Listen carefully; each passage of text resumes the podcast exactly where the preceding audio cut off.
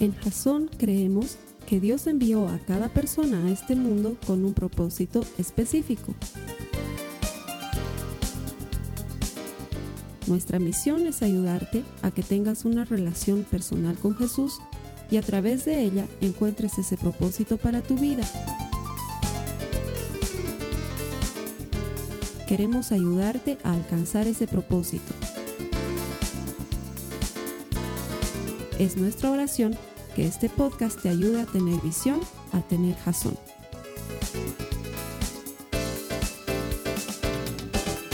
Gracias por conectarte con Jason. Gracias por buscar nuestros servicios en línea. No estás aquí por casualidad, no existe tal cosa como la casualidad. Dios tiene un propósito para tu vida. Hemos hecho todo este servicio porque estamos convencidos de que todo el que encuentra a Dios encuentra vida. Nuestro deseo es ayudarte a encontrar vida en Jesucristo y que te transformes en un auténtico seguidor de Él. No solamente un simpatizante, alguien que lo sigue a todas partes y que vive en su presencia. Estamos seguros que la palabra que hoy te vamos a compartir tiene el poder de hacer eso. Y a las personas que vienen los domingos a Jasón, sé que es recurrente, pero es la verdad. Gracias por venir porque todo el que busca a Dios siempre recibe una recompensa. Él es galardonador, premiador, recompensador de los que le buscan. Y si tú estás aquí en domingo, haciendo tan buen clima hoy, después de tantos domingos, quiere decir que estás buscando a Dios y puedes sentirte orgulloso versus las sillas vacías que han decidido ir a comer salteñas. Dios les bendiga. Gracias por estar aquí. Estamos en una serie que es bien distinta. La semana pasada Esteban me cubría hablando sobre una pregunta que hace Jesús, ¿por qué tienes miedo? Y es que la serie se trata de eso, se llama Corazón Abierto. Todos tenemos preguntas. Es más, una de las cosas que más me mantiene ocupado en la iglesia es la gente que tiene preguntas. De hecho, muchas de ellas son tan frecuentes que hemos hecho en nuestra página web una pestaña que dice preguntas frecuentes. Entonces, si tú entras a www.jason.info, vas a encontrar un menú que dice preguntas frecuentes. Dale clic a esa pestaña y vas a encontrar, son como 100 preguntas que generalmente me hacen, como por ejemplo, Carlos Alberto, ¿se puede comer sin lavar las manos? No, mentira, eso no me preguntan, pero eso le preguntaban a Jesús, ¿sí? Pero hay cosas que siempre te preguntan, eh, ¿se puede quedar a dormir mi chico en mi casa? no se puede. ¿Dónde dice? En la Biblia. Y está todo respondido ahí. Y como estas, tenemos cientos de preguntas. Quizás la más frecuente es ¿por qué Dios permite que me pase esto a mí? Probablemente una de las preguntas más frecuentes. ¿Por qué Dios permite que pasen cosas difíciles a la gente? ¿Por qué Dios permite sufrimiento? Son preguntas muy frecuentes. Porque los humanos tenemos preguntas y estamos buscando respuestas de Dios. Y lo grave es cuando te encuentras con Jesús y crees que tienes la gran pregunta y Él te hace la pregunta a ti. Y cuando tú estás preocupado por preguntarle, Señor, ¿por qué no estoy consiguiendo trabajo? Él se te acerca y te pregunta, ¿por qué tienes tanto miedo? Y te desarma porque las preguntas de Jesús son espectaculares. De hecho, incluso los que no creen en Él lo estudian por su capacidad de preguntar yendo tan profundo al corazón del hombre. La semana pasada Jesús te preguntaba eso, ¿por qué tienes tanto miedo? Después de todo yo estoy contigo, después de todo no me he ido de tu lado. Y si tú estás conmigo y yo estoy contigo, nadie puede estar en contra tuya. Y aprendíamos que podemos vencer a nuestros miedos mientras estemos con Jesús en nuestra barca, figurativamente hablando. Esta semana la pregunta es un poco distinta, pero también es igual de reveladora. Así que vámonos, acompáñame por favor tu Biblia, a Mateo al capítulo 9, los versos 27 al 30, por favor. Mateo 9, 27 al 30.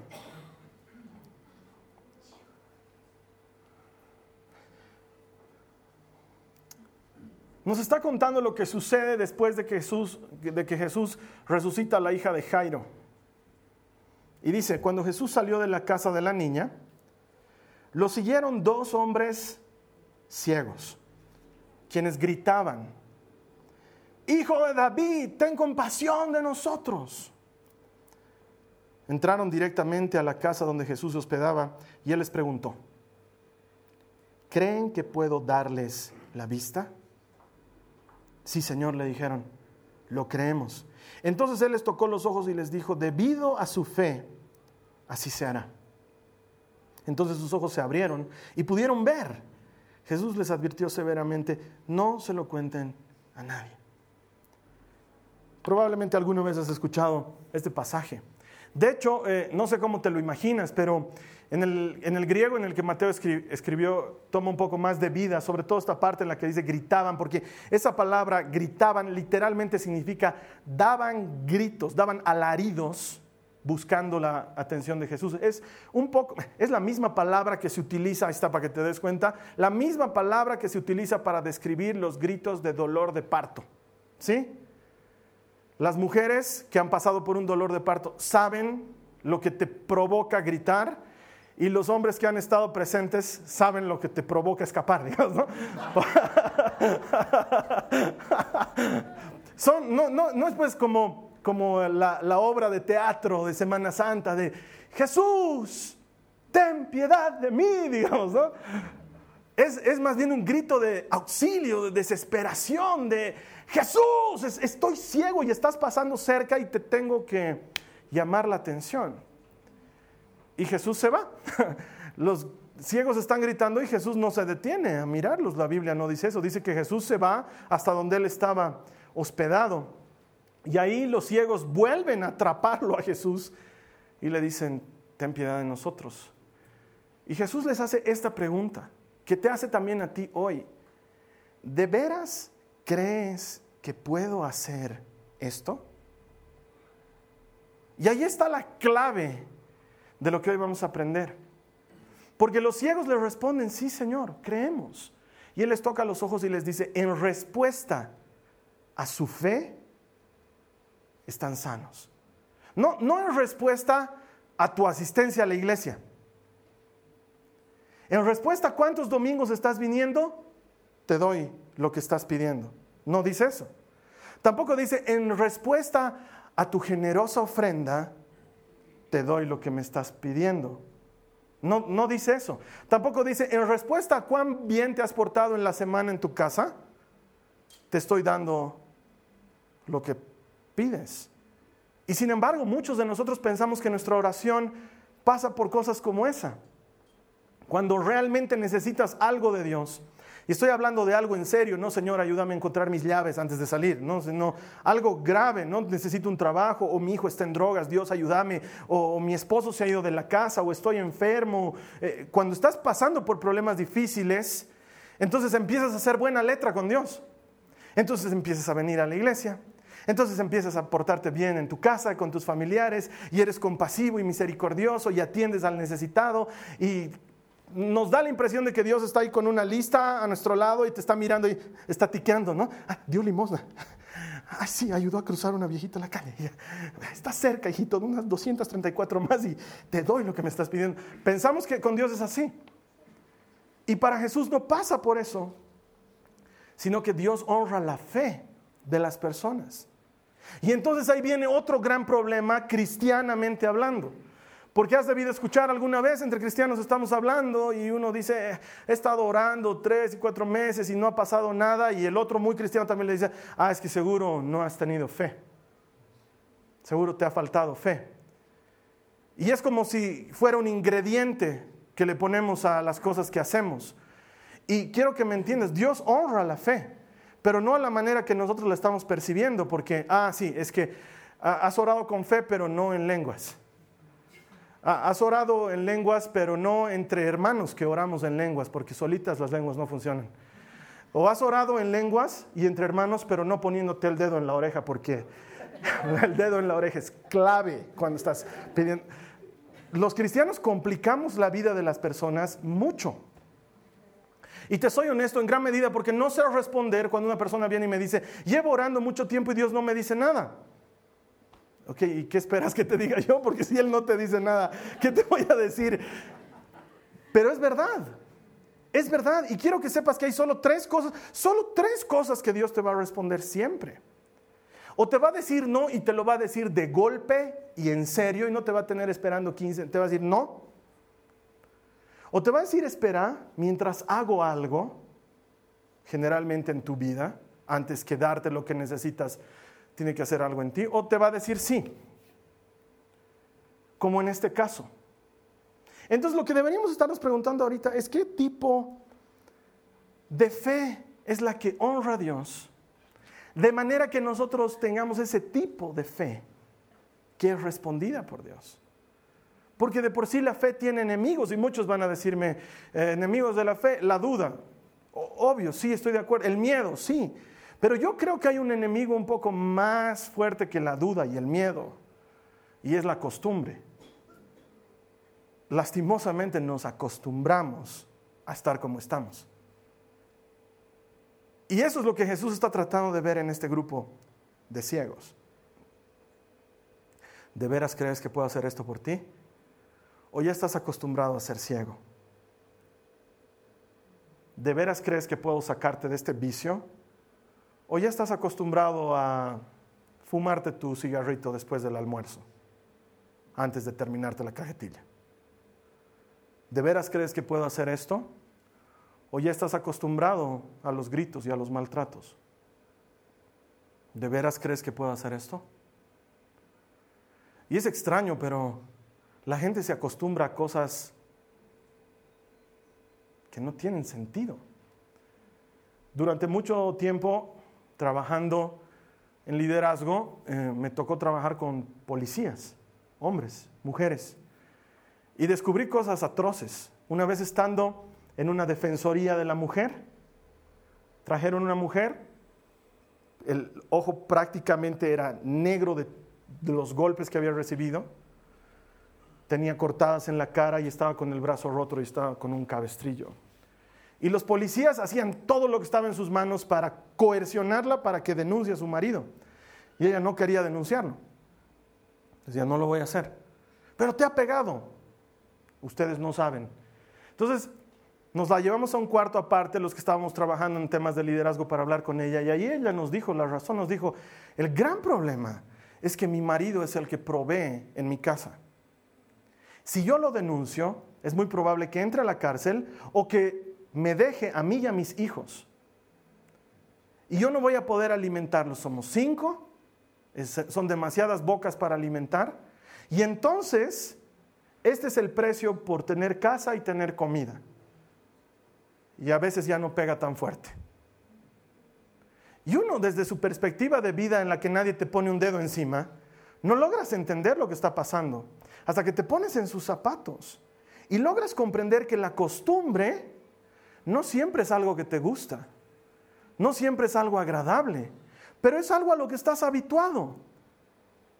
No sé, tal vez tus amigos van a tu casa y ven cómo te maltrata tu esposo y a ellos les sorprende y a ti, ay, este gordito siempre tan ameno.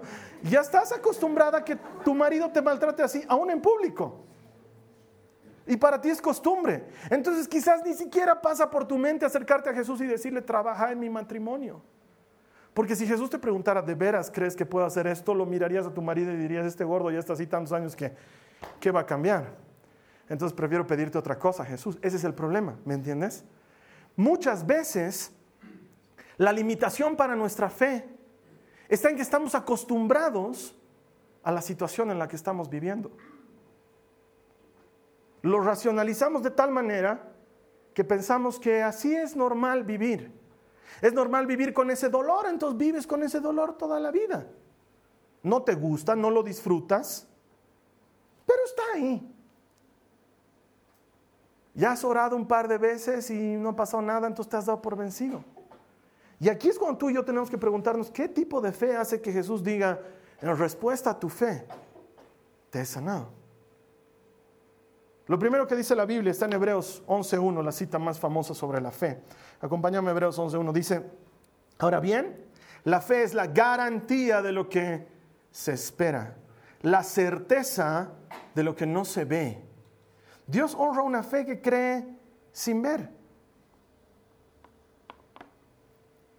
La primera fe que Dios honra es la fe que cree sin haber visto. ¿Crees que puedo rescatar a tu hijo? ¿Crees que puedo hacer algo todavía por el matrimonio de tus padres? No, Señor, ya están bien viejitos. Jesús está preguntándote eso. ¿Crees que puedo? ¿Crees que puedo? ¿Crees que puedo tocarte y que puedas ver? ¿Crees que puedo?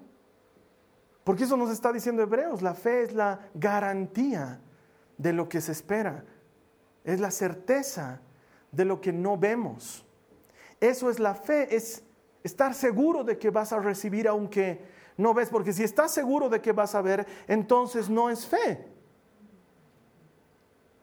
Es como un amigo que tengo que está esperando renunciar a su trabajo hasta que tenga un trabajo nuevo. Entonces, él dice, yo estoy lanzándome en fe. Y yo le digo, ¿a qué? A dejar mi trabajo. Déjalo ahorita. Es que todavía no tengo un trabajo nuevo. ¿Y entonces cuál es la fe? Es que cuando llegue el trabajo voy a dejar este trabajo. Eso no se llama fe, eso se llama trabajar para un solo jefe. O sea, no puedes estar en dos oficinas al mismo tiempo. La fe actúa antes de haber recibido. Es un poco como Arjona que dice que se ha comprado la podadora antes de tener el jardín. La fe actúa antes de haber vivido. Es creer antes de que ocurra y Jesús ahí es donde está trabajando. En ese lugar en el crees que puedo hacerlo. ¿De veras crees que te puedo dar lo que me estás pidiendo? Porque sencillamente uno no pide lo que no cree que va a recibir. No sé cómo es contigo, pero yo jamás pido algo que sé que no me van a dar. Si pido algo a alguien es porque sé que me puede dar. Es más, creo que todos operamos así. Cuando alguien me llama por teléfono y me dice, Carlos Alberto, estoy llamando para pedirte un favor mi respuesta siempre es, si está en la medida de mis posibilidades, con el mayor gusto. Y siempre es, sí, tú puedes, por eso te estoy llamando. Quiero pedirte esto y esto. Pero no tiene sentido que yo lo llame a mi amigo Julio César y le diga, Julio César, te estoy llamando para pedirte un favor, hermano. ¿Me puedes dar una visa Schengen? Él me va a decir, hermano, yo no trabajo en ningún organismo que dé este tipo de visas. Sí, pero yo sé que puedes. no. O sea, no lo voy a llamar a Él para eso, si me entiendes de lo que estoy hablando. Nos acercamos a Dios cuando creemos que Él puede hacer algo. Entonces, no me estoy refiriendo ahorita a todas esas veces que te acercas a Él, sino más bien me estoy refiriendo a todas esas cosas que no le acercas a Él. Porque sencillamente la pregunta es, ¿crees que puedo hacerlo? Y dentro tuyo la respuesta es, no, no creo. Por eso no te lo pido, Señor porque todavía no estoy seguro de que puedas tocar esta enfermedad, no estoy seguro de que puedas hacer esto en mi casa, no estoy seguro de que puedas hacer esto con mis hijos, no estoy seguro de que puedas hacer esto en mí. Y el tamaño de tu petición me habla del poder de tu fe. El tamaño de tu petición me habla del poder de tu fe. A ver, digamos que ahorita Dios dice, muy bien, vamos a hacer una especie de perdonazo general, pero aplicado a las oraciones. Todo lo que hayas estado orando la última semana, concedido, todo, todo. ¿Qué se te concedería? Para muchos, nada, seamos honestos, porque muchos no oran. Muchos ni siquiera oran algo en la semana, entonces no recibirían nada. Para otros, ¿qué sucedería? Sus alimentos serían bendecidos. Es la verdad. Para muchos la gran respuesta sería, mis alimentos me han hecho bien. Para muchos la gran respuesta sería, he llegado sin accidentarme a mi trabajo. Y no quiero ser mala onda, pero muchas de esas cosas suceden aún sin Dios. Pero muchos limitamos nuestras oraciones a eso. Señor, que llegue bien a mi destino. Y, yo me imagino a Dios que está ahí arriba como, como campeón de boxeo y está esperando algo que lo rete y debe estar diciendo, mándame pues una que, una que me rete, que me, que me haga mostrar mi poder y mi gloria porque tus alimentos ya están bendecidos. O sea, para muchos la, la respuesta a nuestra oración, el sí de Dios sería muy egoísta para muchos tendría impacto solo en tu vida. Para muchos sería algo que solo te beneficiaría a ti y a nadie más. Y estoy seguro que para muy pocos, mucha gente sanaría de cáncer, muchos niños recibirían alimento, muchas personas conocerían a Jesucristo, muchas personas serían libertadas de sus esclavitudes, pero serían pocos los que recibirían esto porque Si es que oramos, pasamos por el nivel egoísta de nuestra oración. Y si es que somos aún egoístas, creemos poco. Y muchas veces no quiero sonar agresivo ni duro, pero nuestra fe insulta a Dios. Cuando le pedimos algo que está muy por debajo de su poder, cuando en lugar de decirle, Señor, saname, Señor, que no me duela. es como que mi hija, en lugar de decirme, papá, quiero una mochila, me diga, papá, no te olvides que soy estudiante, Dios. Yo le diría, lo tengo súper claro. Pero muchas veces somos así con Dios. El tamaño de tu oración y de tu pedido habla de lo poderosa que es tu fe. Y probablemente nuestra fe sea débil. Es un lugar en el que tenemos que trabajar. Dios honra la fe que persevera cuando nada cambia.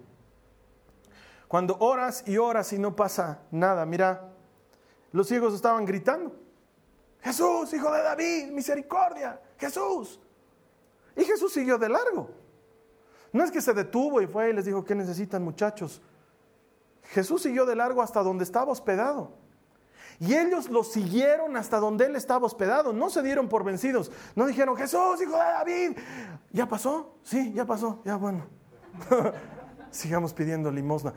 No hicieron eso. Esta vez había pasado tan cerca que no podían dejar pasar la oportunidad y se fueron detrás de él.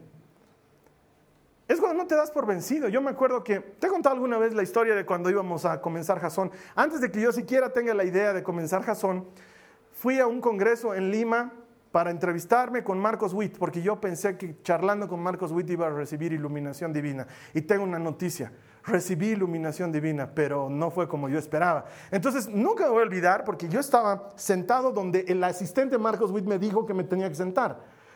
el asistente Marcos Witt se llamaba Pablo. ¿Quién es Marcos Witt? Marcos Witt es un gran pastor y ministro cristiano, cantante. Para mí ha sido un referente durante muchos años de mi vida por eso quería hablar con él. Entonces, mm, es muy larga la historia, pero logré conseguir una entrevista con Marcos Witt. Y estaba en Lima. Es muy larga la historia, todo fue milagroso, pero estaba ahí y estaba sentado y tenía que hablar con Pablo, su asistente, y Pablo aparece y me dice, ¿tú eres Carlos? Sí, yo soy Pablo, hola, ¿cómo estás? Eh, Marcos va a llegar hoy día a las 3 de la tarde, tú tienes que estar sentado en este preciso lugar, no, me digo, en este mero lugar. Ya mero, le dije. Entonces, yo me quedé ahí porque tenía que verme con Marcos Witt y era más o menos las 12 del mediodía y era hasta las 3 de la tarde, me quedé ahí. Al principio éramos cientos de personas porque era un congreso. Cientos los que estábamos ahí vendían CDs y vendían chicles y refrescos y todos charlaban y de repente se fue vaciando. De repente llegó la policía y empiezan a votar a la gente. Entonces yo dije, no voy a poder estar sentado aquí, ya falta media hora para que llegue Marcos Witt. Y se me acerca un policía y me dice, señor, ¿qué hace usted sentado aquí? Entonces yo le digo, tengo que hablar con Marcos Witt. Ok, ¿sabía usted que está viniendo la primera dama del Perú? ¿No? Bueno, le voy a dejar estar sentado aquí. Yo pensé que me iba a fuerear. Les prometo que pensé que me iba a fuerear, porque estaba fuereando todos. Además, yo no tenía pinta ni de ejecutivo ni de nada, era un chango sentado en el piso. Me dejan estar ahí, de repente llega la primera dama del Perú, yo era el único ciudadano del planeta en ese lugar y los guardias, llega la primera dama, yo me paro, pasa, me saluda, yo la saludo, se entra la primera dama, yo me vuelvo a sentar. Yo decía, tenía dos opciones, o me iba por mi propia voluntad o la estiraba hasta donde aguante. Yo quería hablar con Marcos Witt, entonces le iba a estirar hasta donde aguante. Llega Marcos Witt auto, se baja, se baja el tal Pablo, pasa Marcos, hola Marcos, hola, me dice, y sigue caminando, y yo le digo a Pablo, Pablo, y me dice, ven conmigo. Entonces yo me voy con él. Llegamos a un lugar donde era ingreso con tarjetas. Mi tarjeta era VIP, pero no era tan VIP como la de ellos. La de ellas era ultra VIP, brillaba de todos los lados y se transformaba en...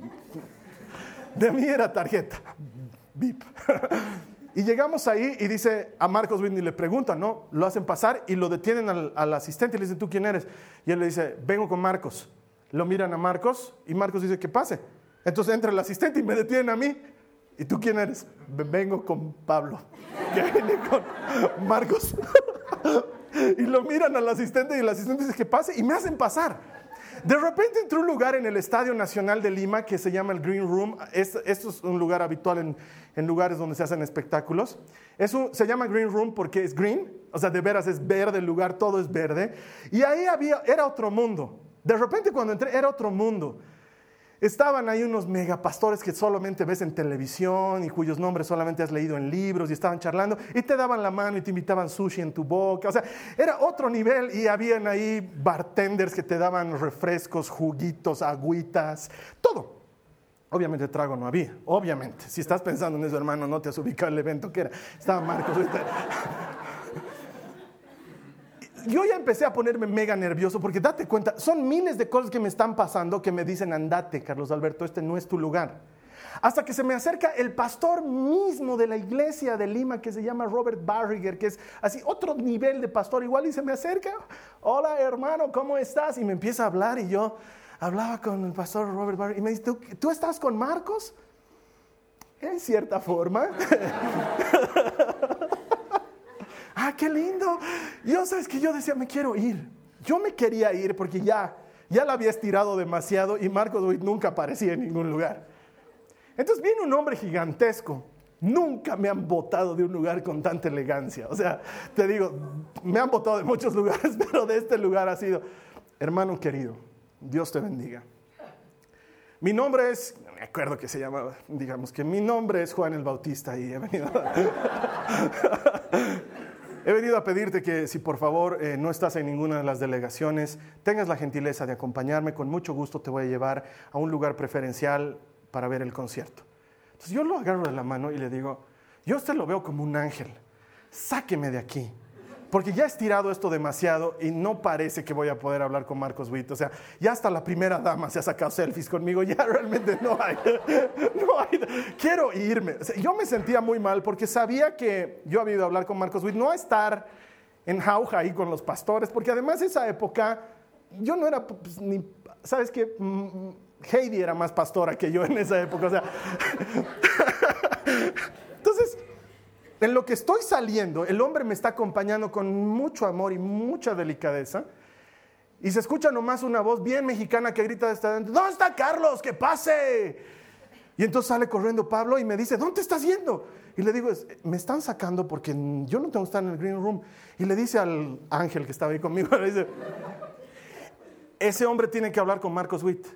Y el hombre me mira y dice, ¿por qué no me dijiste que tenías que hablar con Marcos Witt? Porque quiero irme. Yo, quiero irme. Para hacer más corta la historia, me metió, hablé con Marcos Witt, no recibí lo que esperaba y fin del tema. Pero en la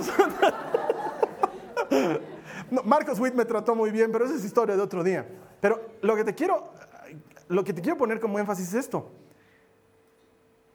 podía haberme dado por vencido antes, antes cuando me dijeron, Señor, va a venir la primera dama, yo podía decir, más vale aquí corrió que aquí murió, porque yo qué hago aquí.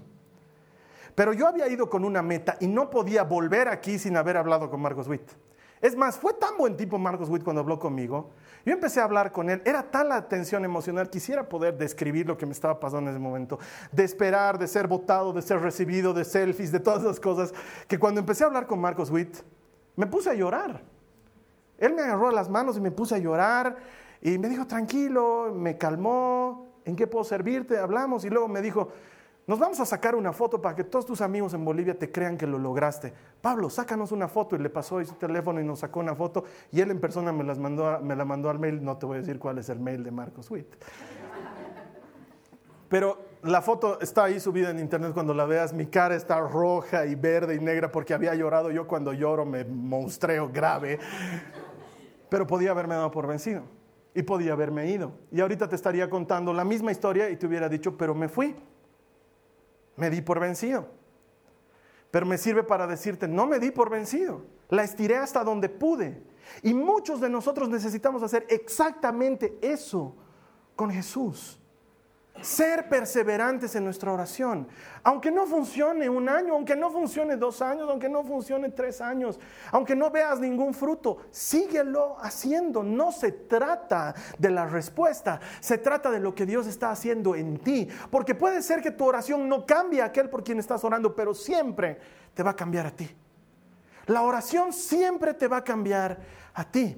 Y estoy convencido que en esas ocasiones en las que me toca orar muchos años por algo, es porque Dios está trabajando primero en mí antes que en la respuesta para lo que estoy pidiendo. Dios necesita gente que le crea aun cuando las cosas parecen que no están funcionando. ¿Qué dice Colosenses al respecto? Dice, dedíquense a la oración, perseveren en ella con agradecimiento, perseveren en ella con agradecimiento. En una cultura inmediatista en la que estamos acostumbrados a que todo sea rápido, mandas un mensaje de texto y encima ahora en el WhatsApp con esas cositas azulitas y hasta te desesperas porque sabes que la gente te ha leído y que te está ignorando. Y hay una manera para saber exactamente lo mismo en los grupos, porque uno cree, en, su conocimiento básico de WhatsApp, uno cree que solamente entre dos personas. No.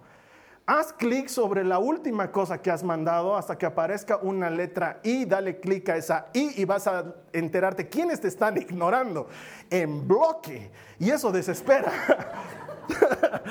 eso desespera porque queremos respuestas ya. Queremos respuestas ese ratito. Eh, chicos, ¿se animan a salir a cenar esta noche?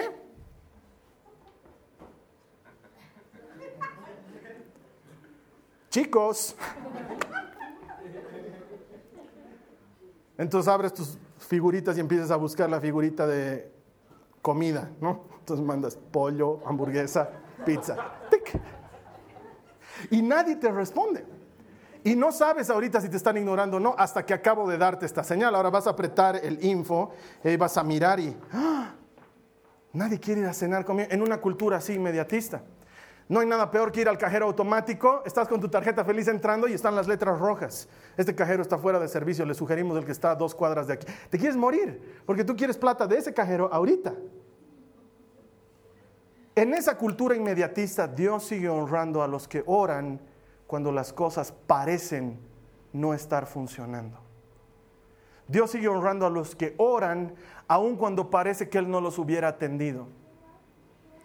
Porque los ciegos estaban arriesgando a entrar en la casa de Jesús y que Jesús les diga, ¿qué hacen en mi casa fuera? Pero esa es la clase de fe que honra a Dios, la fe que persevera.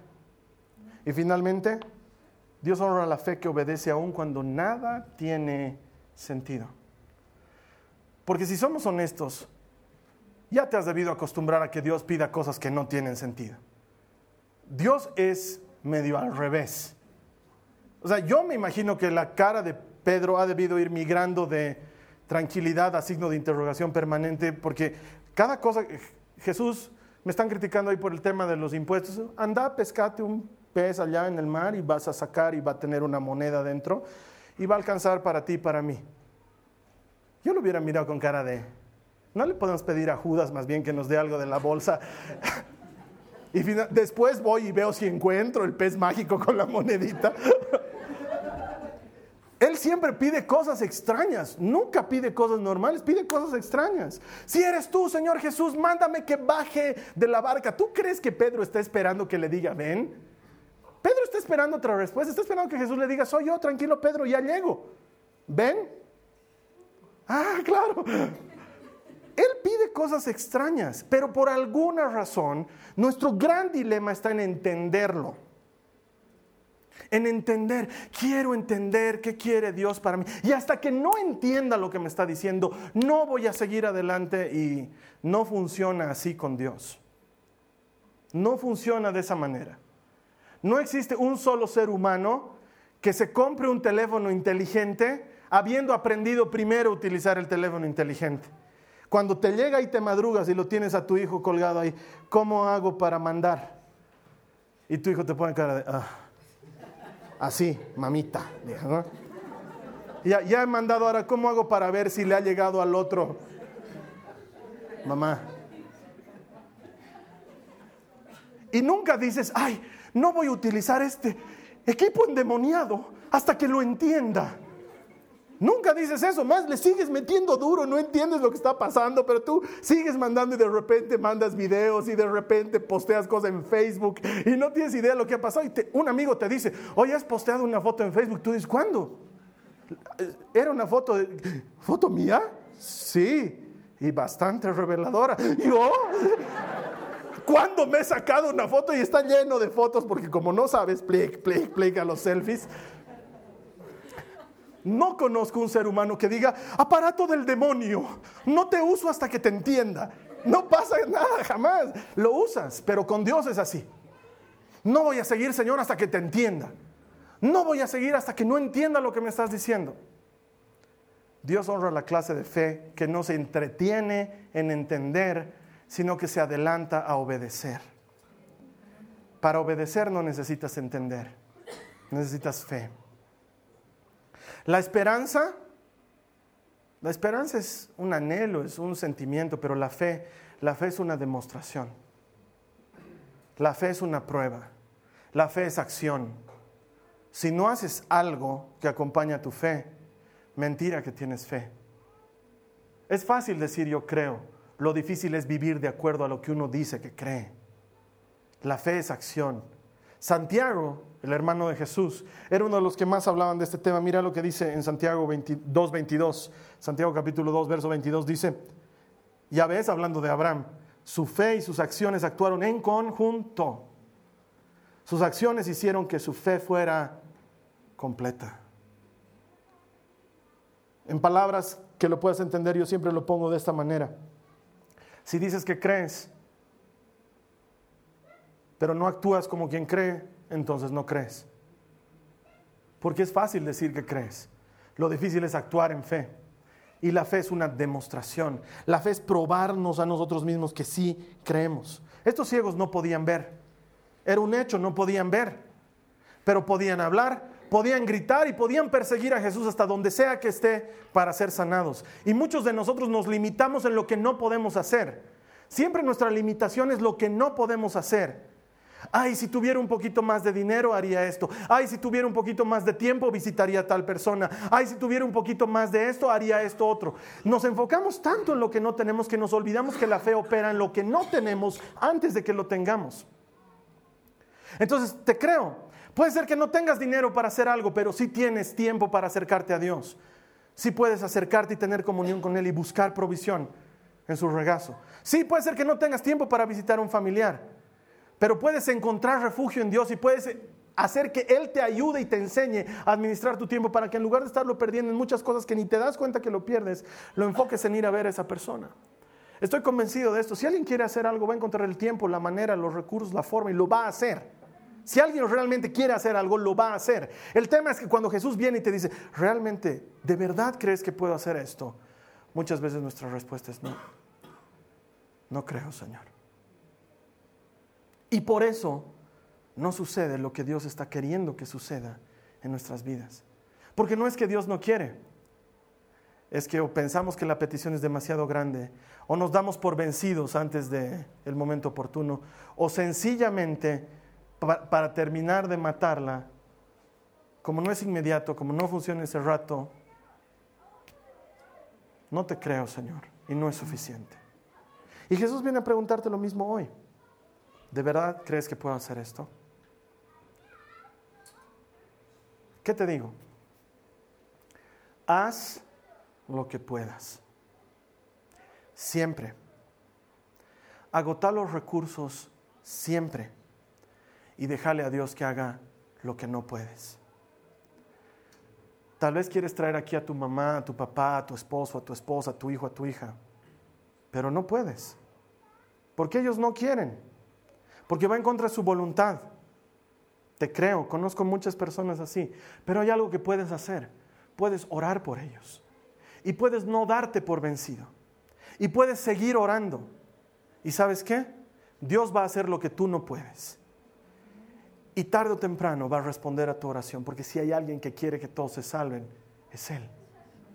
¿Tú piensas que estás preocupado por tu hijo, por tu hija? ¿Tú crees que te interesa más que lo que le interesa a Dios? No hay forma, porque Dios le ama más de lo que puedes imaginar. Si tú estás interesado en alguien más, quiero decirte, Dios está más interesado que tú. No te des por vencido. Haz lo que puedes hacer. Ora por tus hijos mientras duermen.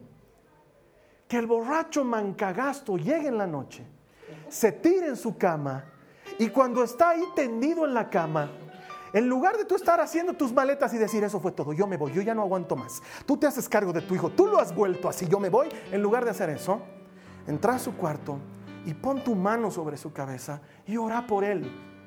¿Cuánto, Carlos Alberto? No sé. Hasta que deje de ser borracho, me imagino. Y si pasan muchos años, no tengo idea, no te puedo garantizar nada. Te puedo garantizar que si no te das por vencido, Dios honra el tipo de fe que no se da por vencida. Puedes hacer eso. Cuando tu esposo duerme después de haberte gritado todos los vituperios que le han venido a la boca, en lugar de dormirte resignada, date la vuelta. Pon tu mano sobre él. Ora. Haz lo que puedes hacer en lugar de negarle el plato de comida, porque a mí no me va a tratar así, haz lo que puedes. Ora sobre esa comida. En lugar de ponerle algo para que se atore, ponle amor. Di, Señor, que cada pedazo de papa que le entre a este hombre, le entre con tu espíritu, Jesús. Créele a Dios. Él puede hacer eso. Lo que pasa es que nos damos por vencidos antes y dejamos de hacer todo lo que podemos cuando hay cosas que todavía podemos hacer. Ay, conmigo las cosas están perdidas. No están perdidas. Tú seguí dándole el ejemplo. Seguí haciendo las cosas bien y confía que Dios va a hacer lo que tú no puedes hacer. Pero es que Carlos Alberto llevo 15 años dándole el ejemplo y me ha salido peor. Seguí haciendo las cosas bien, porque Dios nunca dijo, al doceavo año responderé. No se trata de eso. Y estoy seguro que Dios está trabajando algo antes en ti que en esa otra persona. Haz lo que puedas y deja que Dios haga lo que no puedas. Jesús pregunta, ¿de veras crees que puedo hacer esto? ¿Cuál es tu respuesta para Él? Yo te voy a acompañar a que ahora oremos. Yo no te puedo condicionar esta respuesta. Eso es lo fantástico de que Jesús pregunte. Cuando Él pregunta, el corazón se abre el alma queda al desnudo. Él entra donde ningún predicador puede entrar. Él te está preguntando hoy, ¿de veras crees que puedo hacer esto? Vamos a orar y le vamos a responder. Te voy a invitar que ahí donde te cierres tus ojos y oremos al Señor. Señor, reconozco que mi fe ha estado fallando en muchos aspectos, porque ha sido más esperanza que fe ha sido más el anhelo, el deseo de que hagas algo, pero no ha sido una demostración de que te creo. No ha habido certeza en mis acciones, ni siquiera en mi oración o mi costumbre de oración, que poco a poco la voy perdiendo con el tiempo. Inconscientemente vivo esperando que venga otro ayuno o algún retiro o algo especial para que vuelva a orar, cuando lo único que necesito es un toque de tu mano. Hoy me presento a ti y quiero responder a tu pregunta. Hermano, el Señor te pregunta hoy, ¿de veras crees que puedo hacer esto? ¿Qué le respondes al Señor? Te voy a invitar a que le respondas ahora. Yo, Señor, sí te creo yo elijo creerte contra todo lo que me dice el mundo, contra todo lo que me grita el mundo. Elijo creerte a ti, escojo creerte a ti. Sí, de veras creo que puedes hacer más de lo que te pido. De veras creo que tienes el poder para transformar mis circunstancias. De veras creo que tu poder sobrepasa mi entendimiento. Dios, vengo a ti y te creo. Elijo creerte. Si esta es tu oración, dísela ahora al Señor. No sé por qué estás pasando, no sé cuál, cuál es tu necesidad, pero dile, Señor, elijo creerte, díselo. Elijo creerte, escojo creerte, antepongo creerte a cualquier otra cosa. Escojo creerte, díselo a Él, elijo creerte.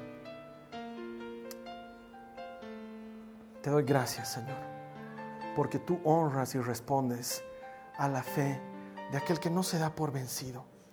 Honras a la fe de aquel que cree sin ver y que cree aunque las cosas no tengan sentido, aunque parezcan extrañas. Si viene de ti, Señor, sé que es bueno para mí. Te doy gracias por lo que has hecho hoy. Te doy gracias a ti si has orado con nosotros. El Señor siempre honra a los que le honran. Si tú has elegido creer en Él, puedes estar seguro que su respuesta está próxima y que la ayuda está en camino, que Dios es un Dios fiel. La siguiente semana vamos a continuar todavía en el corazón abierto, en estas preguntas que desnudan el alma. Estoy seguro que el mensaje que el Señor tiene para ti la siguiente semana tiene el potencial para cambiar tu vida. Gracias por haber estado conectado con nosotros. Esta ha sido una producción de Jason Cristianos con Propósito. Para mayor información sobre nuestra iglesia o sobre el propósito de Dios para tu vida, visita nuestro sitio web www.jason.info. Allí encontrarás muchos recursos para animarte en tu relación con Dios, enseñanzas, nuestro blog, prédicas y mucho más. Te lo deletreamos www.jazon.info. También puedes visitarnos en nuestro sitio en Facebook www.facebook.com barra Que Dios te bendiga abundantemente. Muchas gracias.